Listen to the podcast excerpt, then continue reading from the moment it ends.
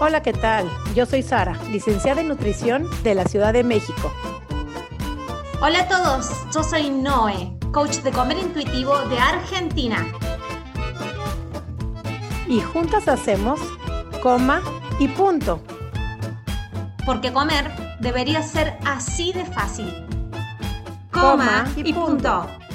Hola, ¿cómo están toda la familia de Coma y Punto? Bienvenidos. Tenemos hoy un episodio especial y no dije, Noé, no sé si escuchaste un episodio más, sino dije, este es un episodio especial de Coma y Punto donde nos sentimos sumamente honradas por la invitada que tenemos el día de hoy. Les va a encantar porque nos va a revelar muchos secretos donde no conocemos detrás de bambalinas. Pero primero, la más hermosa de todas, mi querida Noé, ¿cómo estás hoy? Muy bien, Sari, qué bueno que empezaste vos el podcast, porque yo lo hubiera empezado como con un chirrido bien alto de mi voz, porque ya van a saber por qué estamos entusiasmadas con la Sari, así que gracias por empezar el podcast, porque si no yo me hubiera como sobrepasado con mi voz. Pero a ver, empiézalo tú, ¿cómo lo me habías empezado tú? A ver, Bienvenidos una vez más a Coma y Punto, ¿cómo están? Estamos, pero rebosando de entusiasmo con la invitada que tenemos hoy en el episodio. Algo así. Pues ok, entonces demos la bienvenida a Alina. Alina, ¿cómo estás? Y ahorita les voy a decir quién es, pero primero le vamos a dar la bienvenida. Alina, ¿cómo te encuentras hoy? ¿Cómo estás? Hola, Sari, hola, Noa y a toda la audiencia. Muy bien y muy, pero muy feliz y agradecida de estar acá con ustedes. Así que la mejor forma de, empezar este día. Ya ven que tenemos, ya escucharon el acento, y estoy yo con dos preciosas y hermosas argentinas. Y les voy a platicar que tenemos a Alina Axelrad, es locutora nacional y prepárense lo que les voy a decir a tenemos aquí honradas que quiso hablar en Come y Punto, Miss Universo Argentina 2020.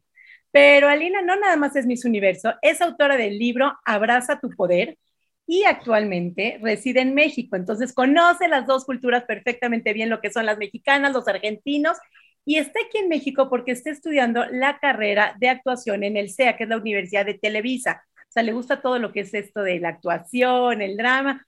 Posee una amplia trayectoria de trabajo social en Argentina que se dedica a visibilizar la niñez y la adolescencia. Y les voy a adelantar porque no me lo mandé en mi video, pero su campaña es La belleza no se mide ni en kilos, ni se mide la belleza. No quiero seguir hablando de ti, Ali. Por favor, preséntate tú, que sea de primera mano, a quien honradamente tenemos hermosa en coma y punto. Hoy, gracias por tan linda presentación. Y bueno, diría que soy una mujer de 23 años de Córdoba, Argentina, por sobre todas las cosas muy soñadora, perseverante. Eh, no creo en los imposibles y siempre con, con esas ganas y esa motivación de, la familia, de poder compartir un poco mi historia de vida, por eso también les agradezco de corazón este espacio. Soy muy argentina, mi corazón es celeste y blanco y para mí es un honor poder representar a mi bandera en, los certámenes en esta oportunidad, que es la disciplina que, que me hace feliz. Y bueno, ya les voy a contar un poquito más por qué. Ali, contamos un poquito porque en, el tras bambalina de, este, de la grabación del episodio, al final tendríamos que haber grabado este tras bambalina después para presentarlo oficialmente, pero te preguntamos con Sari, ¿qué es lo que te llevó a Come y Punto? Contanos de tu historia, cómo es que llegaste, digamos, a donde hoy estás y por qué en algún momento pareció Come y Punto en tu vida. ¿Querés contarnos así resumidamente, así las personas empiezan a entender qué es lo que hace una misma universo escuchando Coma y punto. Obvio que sí. lo creo. bueno, mira, coma y punto me lo recomendó mi psicóloga. En este momento estoy en recuperación de un trastorno alimenticio que es el trastorno por atracón y me hacía muy bien escuchar la experiencia y la historia de otras mujeres para sentir que no era la única que estaba en este proceso. Y me recomendó mi psicóloga y me daba un episodio por sesión y yo no escuchaba solamente uno, sino que escuchaba dos o tres. Y ya para la próxima sesión yo ya había escuchado el que ella me recomendaba. Y la verdad que me hacían muy bien, me ayudaron a entender eh, muchas cosas por las que estaba pasando, muchos procesos y, y replantearme muchas cosas acerca de mi vida y mis conductas. Así que desde ya agradecerles y esa fue la forma en la que llegaron a mi vida y la que se quedaron y para mí es un placer poder estar acá con ustedes. Ay, qué hermoso, me encanta. Y platícanos ¿Cómo llegas al modelaje? ¿Qué te hace entrar en toda esta industria del modelaje? Que fue la pregunta que te hice, porque no cualquiera se atreve a entrar, a caminar, a ponerse ropas, pasarelas y sobre todo sostener y resistir la presión, que es, no me imagino, que estoy segura que hay ahí atrás. No sé qué, a ver, platícanos todo, te escuchamos. Desde muy chica me llamó la atención los escenarios, la música, el canto, la danza, el modelaje, y empecé a estudiar principalmente porque era muy tímida y muy introvertida, y en los cursos de modelaje no solamente te preparan para estar en una pasarela, sino que te dan capacitaciones sobre eh, cómo caminar, te enseñan postura, eh, algunas herramientas de nutrición, autoestima, y mi objetivo principalmente era eh, tomar estas herramientas para mi vida cotidiana. Pero desde la agencia de, de las escuelas de modelaje me vieron cierto potencial para poder estar en la industria de la moda, por mi altura, por mis facciones y demás. Y bueno, no, no conocía quizás las exigencias y las presiones y para llegar a esa pasarela y para llegar a ese escenario.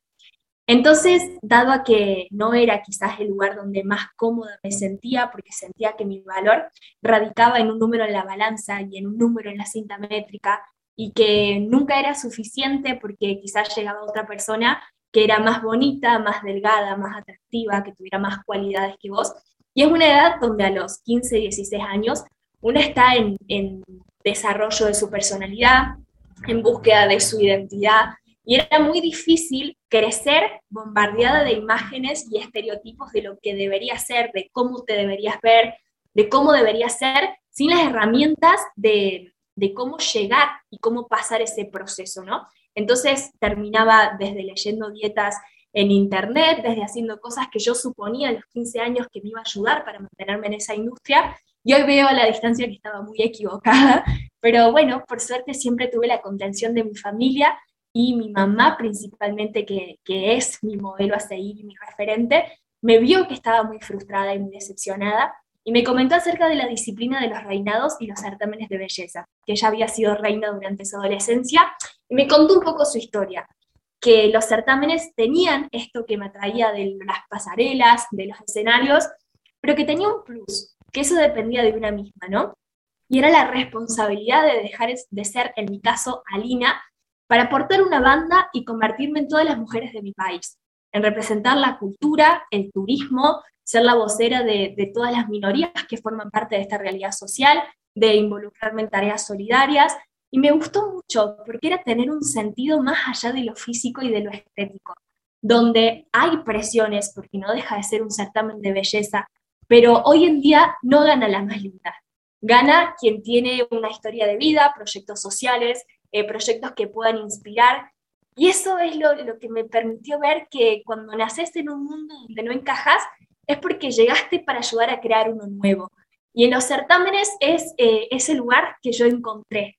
Eh, sabía que me iba a enfrentar a muchas dificultades porque quizás estaba planteando a través de mi campaña La belleza no se mide ni se pesa, quizás me estaba metiendo como en la boca del lobo, esto de venir a cambiar muchas estructuras y venir a cambiar muchos puntos de vista, pero yo estaba dispuesta a involucrarme por mí, por la niña que fui, que sufrió mucho, y por todas las mujeres que vienen, para que no, para que tengamos más ideales de belleza, pero que realmente sean nutridos, que sean bellezas con ideales, más que ideales de belleza.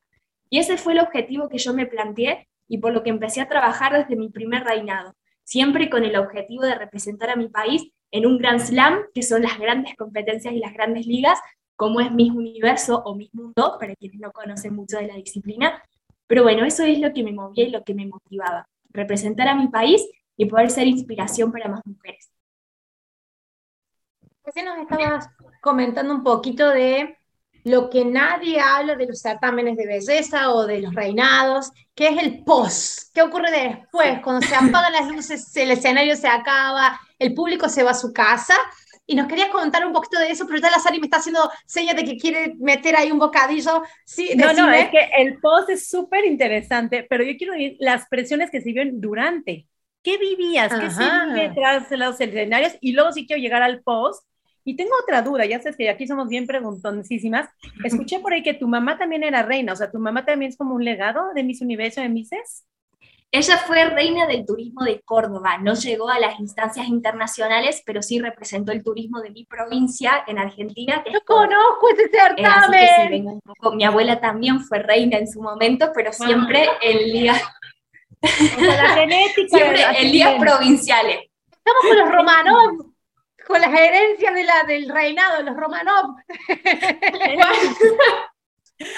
platícanos, platícanos, Alina, ¿qué se vive? Tú dices la presión, yo no sabía esa presión que se iba a vivir, y si está bien para ti, ¿qué viviste como, como niña de 15 años, de 20? ¿Qué presiones vivías? ¿A qué te enfrentabas? ¿En algún punto dijiste, esto no es normal? ¿O esas conductas se volvieron normalizadas, conductas no normales, normalizadas, que ni siquiera te diste cuenta que no eran normales? ¿Cómo lo viviste todo eso? Perdón, y ahorita nos vamos al post, mi querida Noé. Lo tengo en tinta.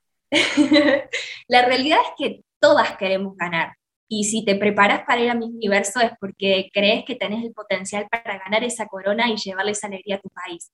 Eh, obviamente que te llevas una buena experiencia, que podés hacer un montón de amigas, pero la realidad es que todas van para ganar. Y, y no estamos solas, sino que atrás tenemos todo un equipo de preparación y una franquicia nacional y tenemos un director nacional y tenemos un montón de gente que está dando lo mejor de sí para que nosotros brillemos. Pero nosotros somos la cara visible de todo un equipo de preparación. Entonces, de repente, este compromiso de representar a tu bandera se termina convirtiendo en la presión para satisfacer las expectativas que tu pueblo y tu equipo pone sobre vos. Entonces termina siendo tu responsabilidad en 30 segundos, que es lo que dura una pasarela, demostrar la preparación de todos esos años. Y uno quiere dar lo mejor y quiere que salga todo perfecto y controlar toda esa situación que muchas veces no depende de uno. Y además es algo tan subjetivo y tan superficial en el sentido que hay un jurado que termina eligiendo y viendo en vos esas cualidades para llevar adelante ese trabajo de ser mi universo. Entonces, en definitiva, vos podés darlo todo, podés dar lo mejor de vos y aún así no ser suficiente. Y este es un sentimiento al, que me enfrenté muchas veces, ¿no? Podés tener em, el proyecto, podés tener la carrera, podés tener el cuerpo, el rostro y todo, y aún así no ser suficiente. Pero suficiente para quién? Para el público, para las expectativas tuyas, para un jurado. Y realmente hay que estar muy fuerte, y por eso tuve eh, este equipo que destaco, que me acompañó en todo momento, donde habían profesores de oratoria, de pasarela, psicólogos, nutricionistas, entrenadores. Estuve muy contenida durante mi preparación. Y acá vamos un poquito a ese post que hablaba Noé. Termina el mismo universo, se apagan las luces y es como que te sueltan todas esas manitos y te quedas sola. Y es muy difícil seguir si vos no pudiste desarrollar esa disciplina, cuando no tenés un sueño y tenés una motivación que te mueva, porque de repente estuve desde mis 16, más o menos saco la cuenta, 6 años de mi vida enfocada en un objetivo, estar en mi universo y representar bien a mi país y dejar la bandera en lo alto. Y cuando eso se va, ¿qué queda? ¿Qué es lo que te mueve? ¿Qué es lo que te motiva a seguir adelante? Y te encontrás en eso con vos misma que de repente ya esa motivación no está, eh, que ya no puedes volver al pasado y cambiar la, realidad para que los resultados sean otros. Y te pones a, pensar en realmente qué es lo que ganaste, porque yo aprendí un montón de esta experiencia y maduré mucho como mujer. Y hice relaciones eh, tanto profesionales como personales de las cuales estoy muy agradecida. Y pude crecer mucho en muchos aspectos, pero quizás em, una no, no puede ver todas esas ganancias porque está enfocada solamente en un objetivo, que es eso de ganar, esa sed de competencia, eh, esa sed de, demostrar lo que una es capaz. Traer a colación esto que dice Brené Brown.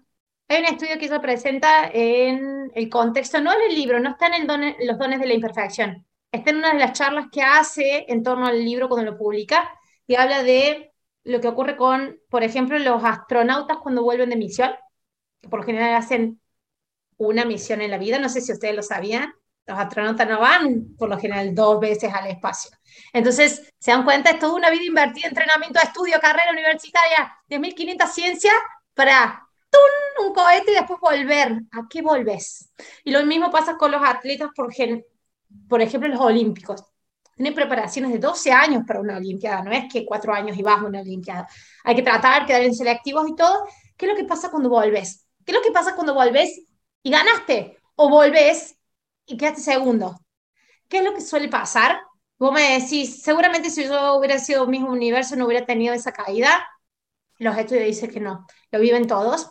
Y, ¿Y qué es lo que eso resalta Brené Brown?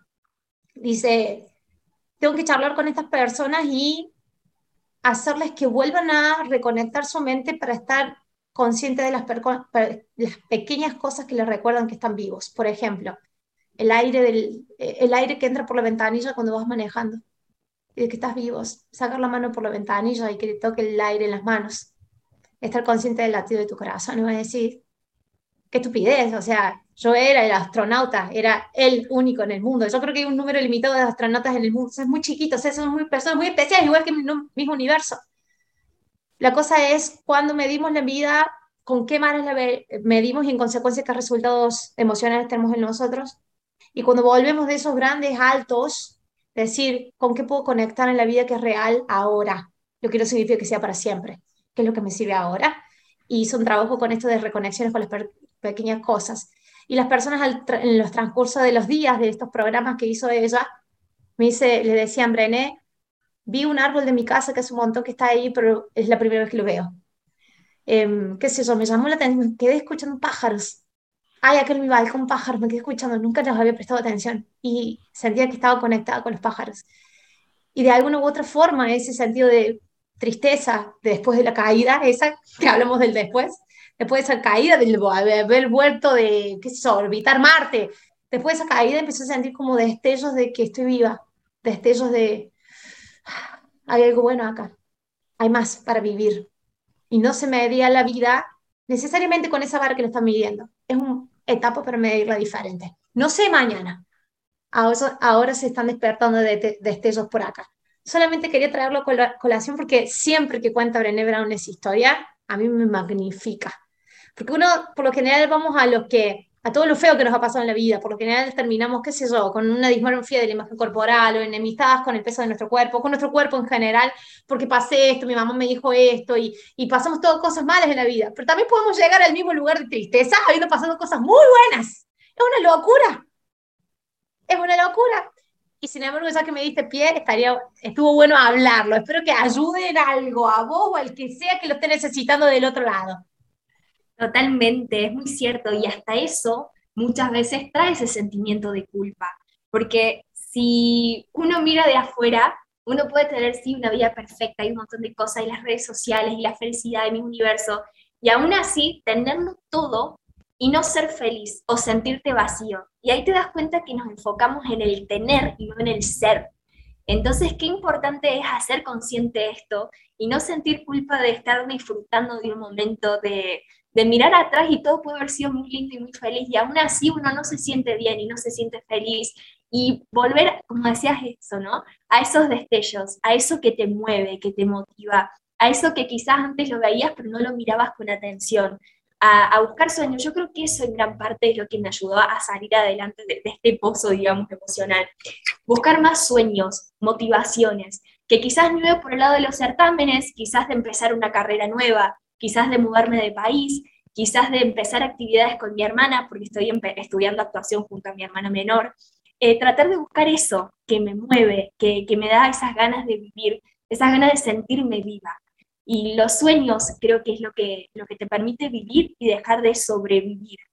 Y eso en verdad creo que es lo, lo, que nos saca adelante, ¿no? Tener metas a corto plazo, largo plazo, pero sobre todo aprender a disfrutar de ese proceso, aprender a disfrutar de ese caminito que te acerca a esa meta, porque muchas veces proyectamos que la felicidad y el éxito llega cuando logras y cuando estás ahí.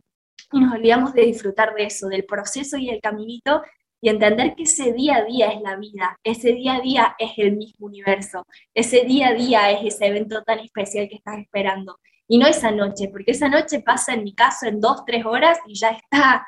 Y, y por ahí proyectas la felicidad en un momento que pasa en un instante y no en todo ese camino que te llevó a estar ahí. Total. ¿Y qué pasó contigo? Termina Miss Universo este 2020, que seguramente haber llegado al podio para ti, o sea, haber llegado entre las finalistas, ha de haber sido grande en su momento. Y ojo, quiero hacer la anotación, piensen en una chica de 15, 16, 17, a lo mejor tenías en ese momento 20 años, 21 años, 21 años. aguantar la presión de un país completo. O sea, vean lo valioso que fue como tolerar todo esto, vivir toda esta presión, independientemente del resultado, porque he estado ahí, yo creo, a mi punto de vista, no sé cómo lo vio en el Miss Universo, todos ganan. Sari, me, surgió la duda, te voy a interrumpir. ¿Qué edad más o menos promedio? ¿Hay un límite de edad? ¿Cuáles son los promedios de, de las participantes de edades? Sí, eh, por reglamento la categoría Miss, que es señorita, digamos, va desde los 18 hasta los 28 años de edad. En promedio, yo era de las más chicas, tenía 22 años, y en promedio tienen 25, 26 para esta competencia, porque como en otras disciplinas, para llegar a una instancia internacional hay que pasar por elecciones provinciales, nacionales, internacionales. Entonces, eh, tal como es en las Olimpiadas y en otras disciplinas, para llegar a un internacional hay que empezar por desde abajo, ¿no? Escalerita por escalerita. Entonces, eh, eso, en promedio, las chicas van a una Sí. 16 fueron mis primeros pasos y llegué al mismo universo con 22 años. Sabes que tenía 36 años cuando me di cuenta de que Miss era por eso, Miss Universo. Ah, claro. porque bueno, tenés otras categorías, están eh, las categorías Junior, que son para niñas, la categoría Miss, la categoría Señora, que va desde los 28 hasta los 50, tengo entendido. De señor Universo. sí, Señor Universo. Hay categoría Mister, que es para hombres, este eh, conozco porque hay un cordobés que fue Mister Universo que vos lo debes conocer. A José. A José, sí. Yo lo conocí por fitness. Estaba, iba a mi gimnasio, entrenaba en mi gimnasio, José. Mirá, José, bueno, genial eso. Hay categorías para realmente todos quienes quieran estar. Eh, hay una categoría para esa edad. Pero Miss es por eso, porque es señorita de 18 a 28 años. Mira. Ok, y te medía la comida, platícanos un poquito de ahí, cómo era tu dieta, tu alimentación, la exigencia. ¿Tenías un cuerpo delgado por sacrificio, por genética, por naturaleza? ¿Cómo viviste la parte de tu relación con tu cuerpo, la comida, etcétera? Algo que me parece importante de destacar en cuanto a los reglamentos de certámenes en estos últimos tiempos es que hubo un cambio que para mí es muy importante y es que hoy te piden un índice de masa corporal que esté dentro de un peso saludable. Entonces esto no permite que te vayas ni por bajo peso ni sobrepeso. Algo que me parece que está bueno destacar, porque claramente que las exigencias son y que todavía eh, la belleza se vincula con el tema del cuerpo y demás, pero bueno, es algo que se sumó para cuidar la salud de las candidatas y me parece que, bueno, está bueno ponerlo como a, a uno de estos cambios que están surgiendo en los certámenes. En mi caso tuve un entrenamiento, hay una pasada, que es la pasada en traje de baño. Entonces, claramente sí, eh, hay que trabajar el cuerpo para esa etapa, pero sobre todo el entrenamiento también se basó mucho en la parte anatómica y fisiológica. ¿Qué voy con esto? Tenés que pasar muchas horas arriba de tacos de 12, 15 centímetros. Entonces realmente tenés que fortalecer mucho las piernas, los cuádriceps y todos los músculos para poder resistir toda esa cantidad de horas sobre tacos sin lastimarnos. Entonces, más allá del entrenamiento, que es por una cuestión estética, también hay un entrenamiento físico para poder aguantar em, estas exigencias propias de la disciplina, esto como estar mucho tiempo sobre tacos y demás. En mi caso tenía eh, una alimentación eh, bastante proteica que era muy, muy similar a la de un deportista, ¿no? Eh, mucho pollo, atún, pescado, muchas verduras y lejos de las harinas y los dulces, por así decirlo, y entrenaba una hora y media por día, tanto cardio como tonificación. Y esta fue eh, la rutina por eh, los últimos cuatro meses previo a la competencia, que era cuando se intensificaba un poquito más. Y además que pasaba muchas horas en clases de pasarela, que bueno, esto también era, hacía bastante cardio, la verdad, pero bueno, más que nada era para mejorar las técnicas de pasarela, porque no es solamente caminar, eh, sino hay todo un trabajo de lo que uno quiere transmitir con ese andar, hay distintos giros y semigiros y vueltas que también hacen al puntaje, entonces es tal cual una disciplina, o sea, no es solamente caminar. Me imagino el sacrificio. Y cuéntanos, Ali, termina que querías tú contar, dice, se apagan las luces, se apaga el escenario, se cierra el telón, ¿y qué pasa con Miss Argentina 2020, con Alina? Y una, una pregunta que arruina muchos sueños y muchos momentos, ¿no? El, ¿qué hubiese pasado si? ¡Auch! ¿Qué hubiese pasado si en lugar de este giro hacía otro? ¿Qué hubiese pasado si en la entrevista del jurado hubiese hablado de tal tema? ¿Qué hubiese pasado si hubiese usado otro vestido? ¿Qué hubiese pasado si eh, y la realidad es que no podés hacer nada para cambiar eso, ¿no? Y yo, después de mucho trabajo con mi terapeuta y demás, miro atrás y haría todo exactamente igual, porque lo que hice fue desde mi corazón, desde lo que sentía, desde lo, lo, que fluyó en mi cuerpo en ese momento, lo que dije fue a conciencia y es porque lo que quería transmitir, pero me costó mucho dejar de pensar en eso de qué hubiese pasado si.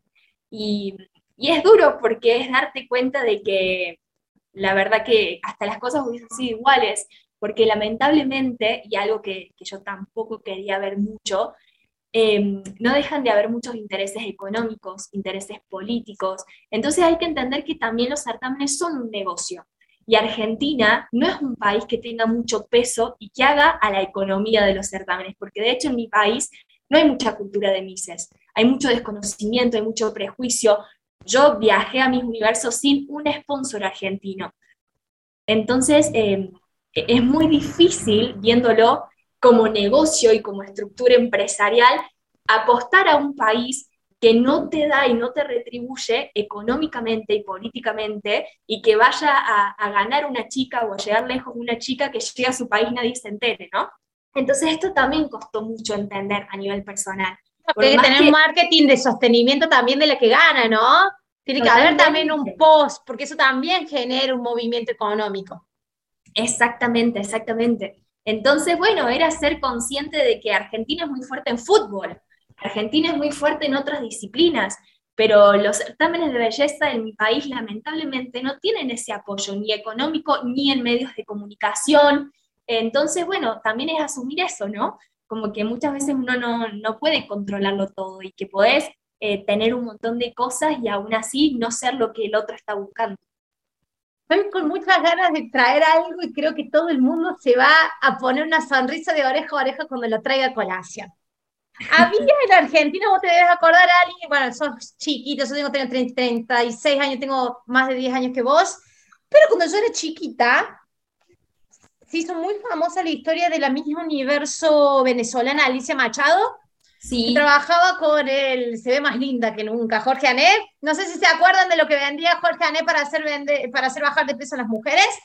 Y, digamos, eso, él presentaba el caso de Alicia Machado, que después de haber sido coronada, creo que en los años 92, 93, mi universo era, es venezolana, Alicia Machado, engordó 20 kilos siendo reina.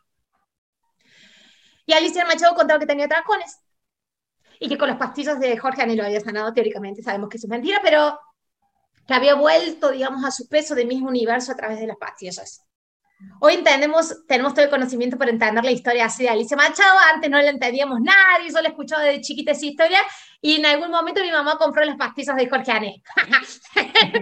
Pero, mira qué loco, ¿no? Engordó por atracones 20 kilos después del, del certamen. Si vos me decís, ¿qué pasa si hubiera quedado como reina y no hubiera tenido este vacío de no ser reina? ¿Vos crees que lo que hoy estás viviendo con la comida se hubiera despertado o no? Y, Ay, disculpa, pero me parece que, no tenía... Sabes que justamente eso estaba hablando anoche con mi mamá, porque hablamos mucho de este tema, porque creo que hablar sana y sana mucho.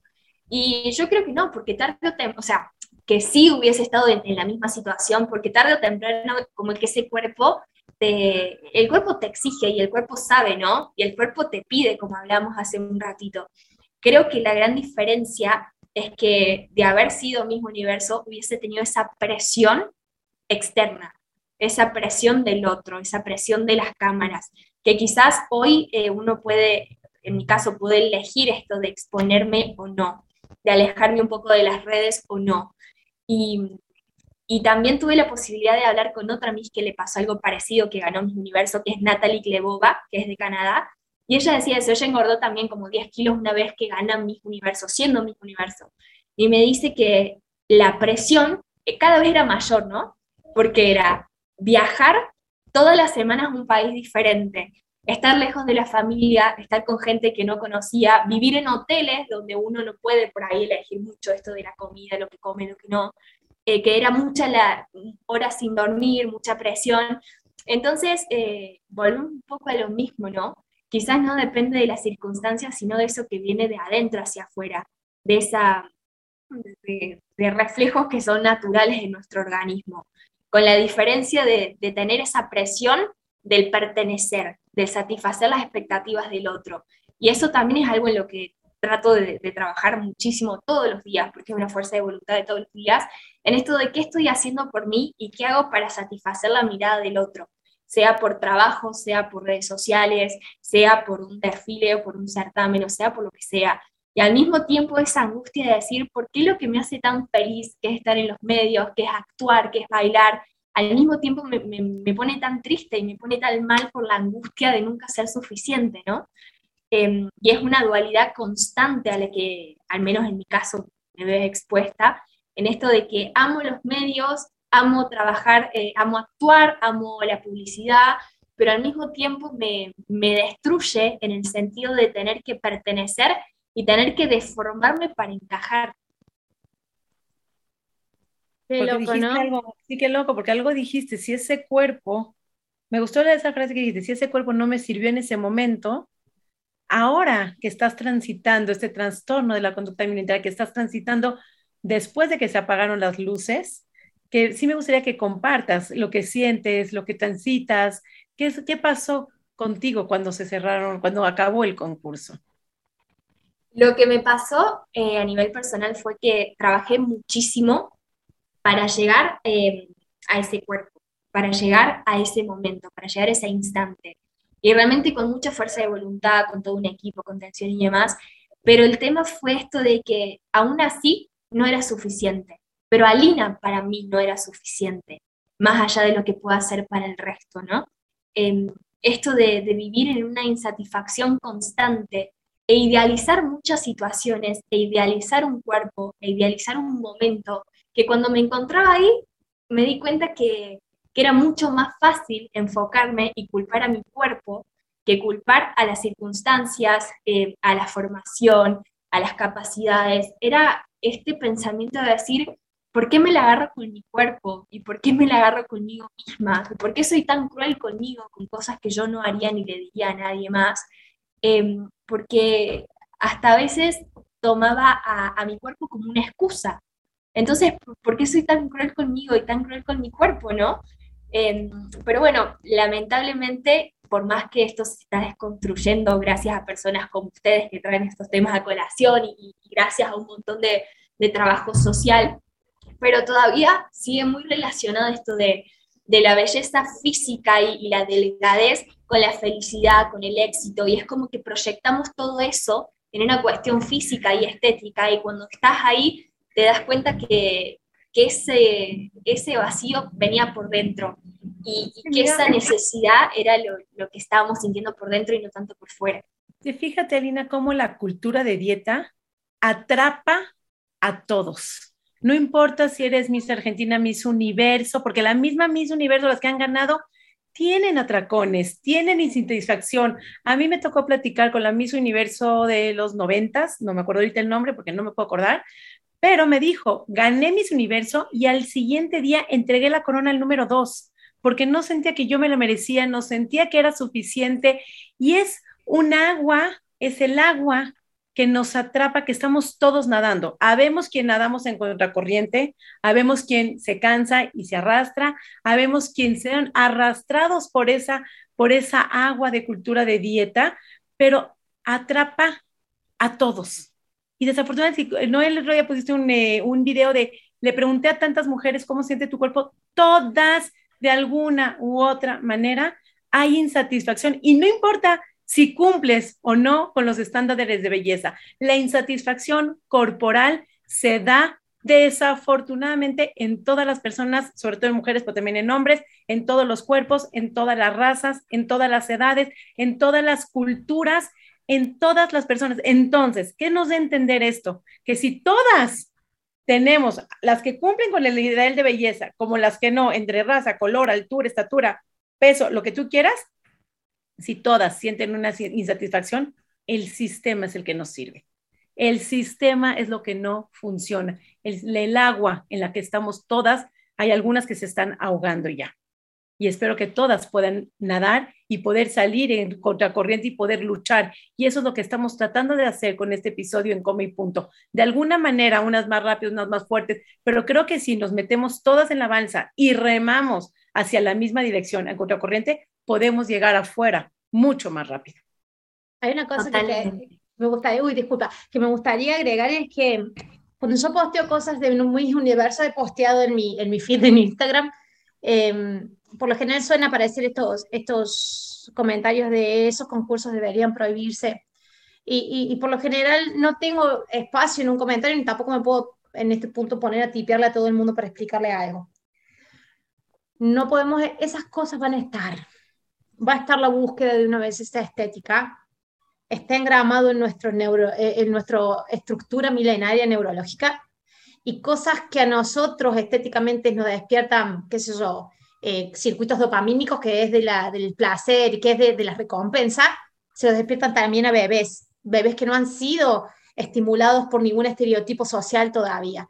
Entonces, hay un engrama de percepción de belleza. ¿Cuál, cuál es el desafío de nosotros como sociedad? Es decir, eh, prohibimos los concursos de belleza, se acabó el problema, no, va a estar ahí.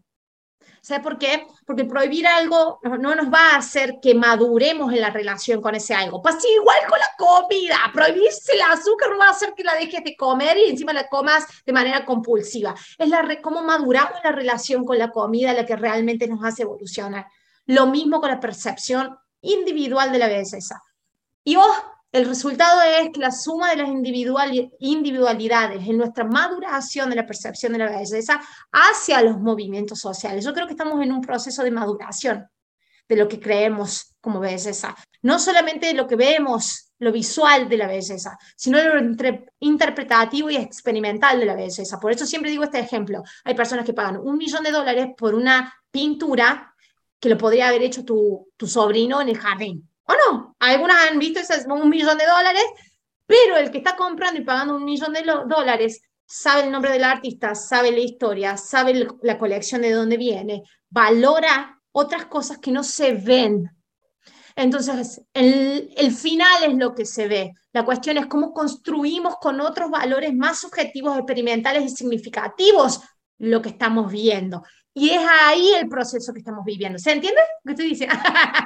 Sí, totalmente, totalmente. Yo creo que estamos viviendo ese proceso de cambio eso. también en, los certámenes de belleza y hay que darle ese tiempo. Yo también estoy de acuerdo en que hay muchas cosas que tienen que cambiar y que quizás prohibiendo y eliminando no sería la forma correcta, mm. eh, sino esto de eh, rever los reglamentos, ver eh, cuál es el concepto de belleza que se está interpretando si lo que se busca es una belleza solo física y estética o algo que complemente eso, porque en definitiva lo estético es efímero, ¿no? Pero Qué cuando pionera tenemos acá para empezar ese tipo de cambio, ¿no?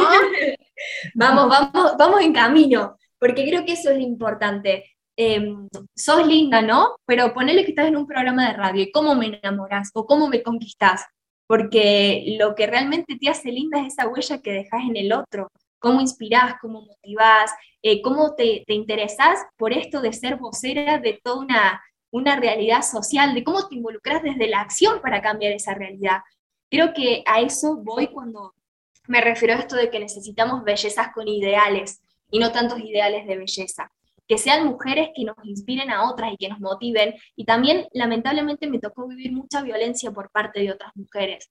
Y me encantaría eh, decirle a ellas que nosotras por más que seamos reinas de belleza y todo, también tenemos miedos, inseguridades, complejos, porque no dejamos de ser mujeres y ser seres humanos y, sentimos y pensamos y también somos vulnerables, pero tenemos esa valentía de trabajar todos los días para hacer nuestra mejor versión y de animarnos a estar y de exponernos, y es cuando más necesitamos el apoyo de otras mujeres, em, para poder ser mucho más empáticas con la otra, ¿no?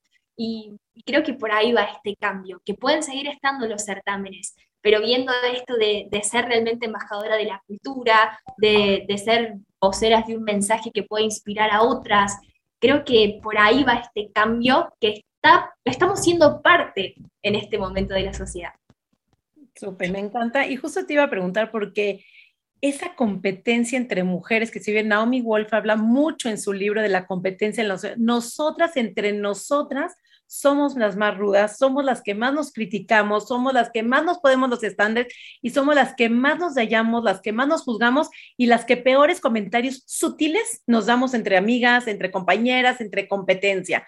Entonces, esa, esa rivalidad, como se le llama la guerra de, los, de las lobas, esa rivalidad que tenemos entre mujeres, creo que es momento, y esto salud en todas las tallas, la alimentación intuitiva, se vive mucho en comunidad, se vive mucho en sororidad, en, en apoyo de mujeres, en el respeto. Entonces, eso es lindísimo que tú lo que invitas a dejar el juicio, dejar la cultura, dejar la crítica a un lado y empezar como mujeres a apoyarnos entre nosotras. Creo que eso es lo más importante porque sí me imagino que ahí en un concurso de belleza eh, puede haber muchísima competencia, muchísima rivalidad.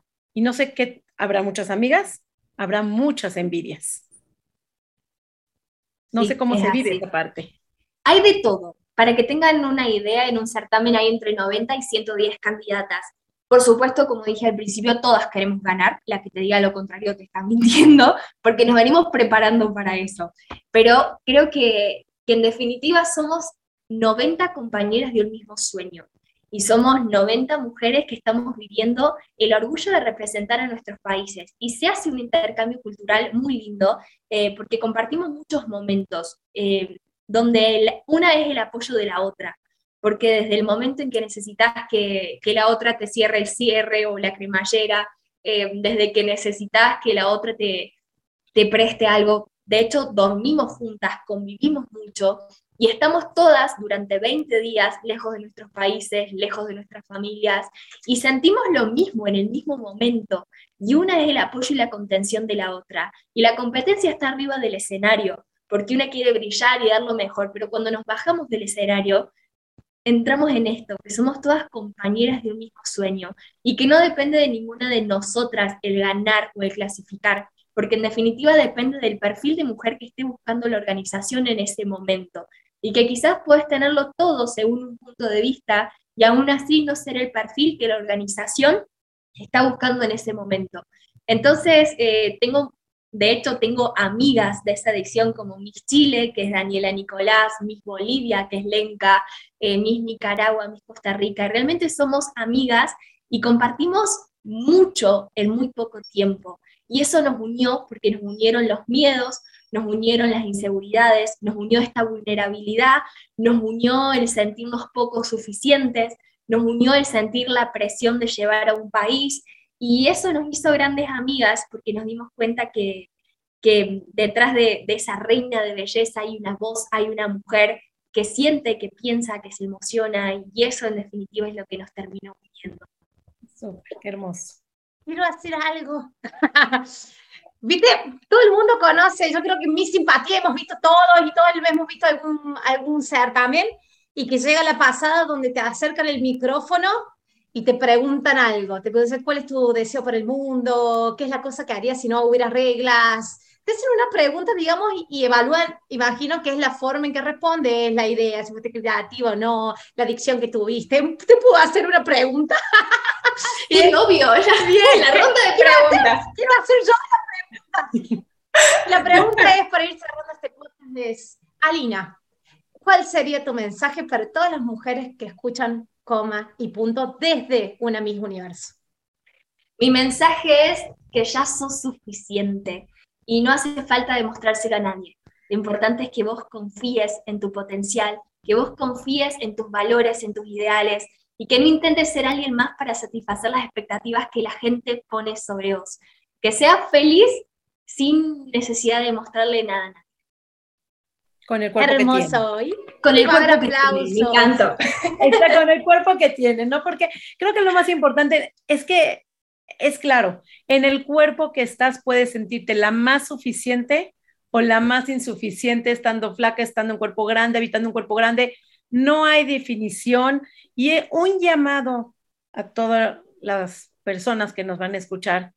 Las Miss Universo, las todas las de la NASA, los de los olímpicos, las patinadoras, acuérdense que llegan a un punto y después viene ese vacío que Alina nos platicaba, ese sueño, probablemente llegan hasta tracones y están pasando una, una, una parte emocional fuerte. Yo creo que ahí ahora sí que para Lina quiero que en su Instagram vayan todos palabras de aliento, qué les pareció este episodio, de qué les sirvió, qué les dejó, a dónde las lleva, qué reflexiones hicieron en Comi Punto para Noé, para mí. Alina, porfa, tus redes sociales para quiero que te dejen todos mensajes hermosos porque ha sido como un hermoso episodio de Comi Punto. Gracias, Ari, muchas gracias. Me pueden encontrar en Instagram como Alina Axelrad Ahí les voy a estar esperando para que nos conozcamos un poco más, para que hablemos y sobre todo para que siempre estemos en contacto y para hacer ese apoyo las unas a las otras. Hermoso, hermoso, ¿no? De tus redes sociales para que te dejen ahí en esos lindos videos que siempre editas, que siempre estás al pie del cañón de sacar en Comi Punto. Siempre tenemos comentarios y la verdad que los comentarios lo que nos alienta, nos motiva, nos hace ver por dónde vamos, qué es lo que les gusta, dónde está la ayuda. Y es el caso de Alina que te tenemos acá, gracias a Comi Punta, y de veras vamos a seguir, vamos a seguir remando contra corriente y espero que todas, hay espacio para todas en el barco. Súmense, remen, vamos para adelante, vamos a cambiar esta historia redes sociales son mi cuerpo sin reglas, tanto en Instagram como en TikTok, que ahí estoy siendo como bastante activo últimamente, como en YouTube. Vas a ver la grabación de este podcast en mi canal de YouTube también y en el canal de YouTube de Coma y Punto. Vas a tener las descripciones, las redes sociales de cada uno de nosotros al pie de los videos y también acá en las pantallas. Así que da like, compartir, dejamos nuestro comentario y en lo que nos tengamos a mano le podemos responder también en los comentarios. Intentamos responder los comentarios de todas. Muchas gracias por ser parte de este episodio. Sari, cerré este, este gran episodio que hemos tenido. Mis redes sociales, Nutrición Sari, feliz de haber tenido la convivencia de este episodio, de poder haberte conocido, de compartir contigo, Noé. De veras, déjanos comentarios y sobre todo, siempre lo decimos, recomiéndalo. Recomienda a quien lo pueda necesitar, si te sirvió, a alguien que le pueda servir. Siempre es importante recomendarlos. Déjanos mensaje, si quieres ser parte de Come y Punto, también eres bienvenida porque Come y Punto lo formamos todo. Nutrición Sari, Come y Punto, chau chau. Coma y Punto.